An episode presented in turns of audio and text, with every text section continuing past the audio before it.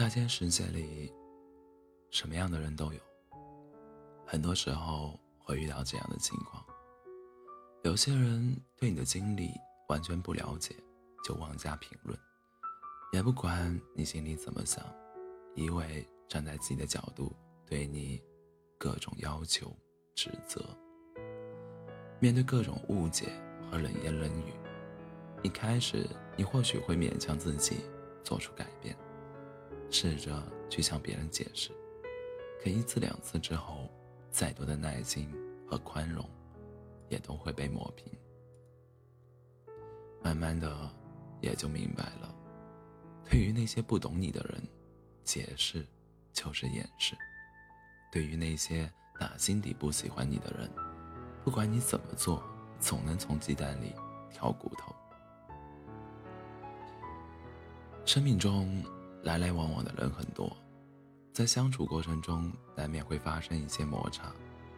对于真正关心自己的人，彼此之间不该存在隔阂。谈一些无关紧要的人，能无视就无视。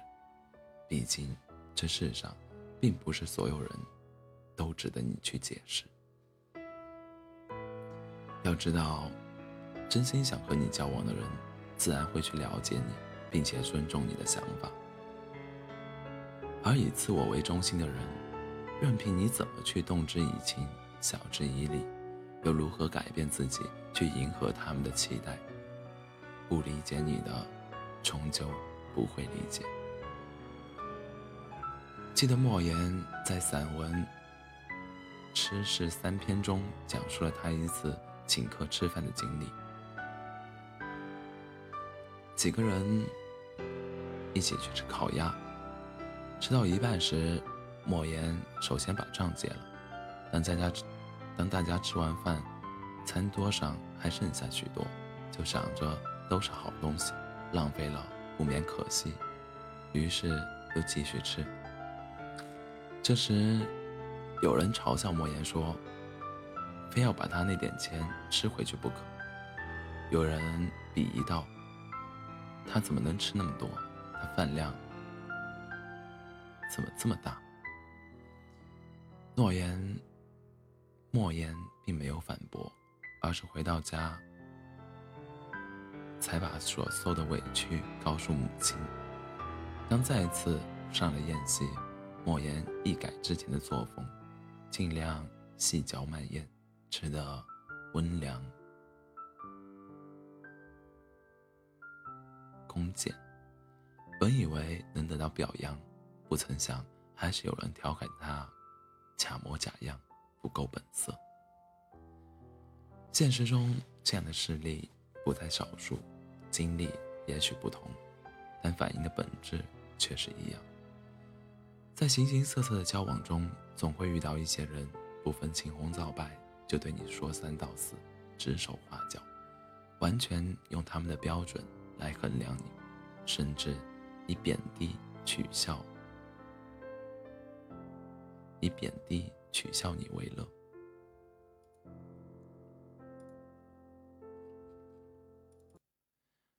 在这些人面前，不必一般见识。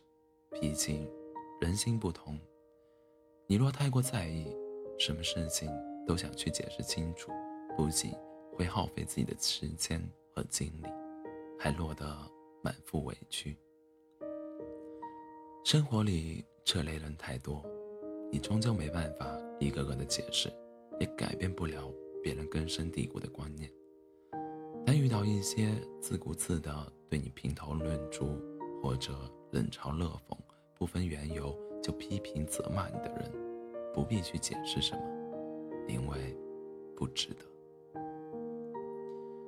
行走在旅途，最好的做法就是勇敢走自己的路，做自己该做的事。不与傻，不与傻瓜论长短，只与同好争高低，扩大自己的格局，过自己真实的人生。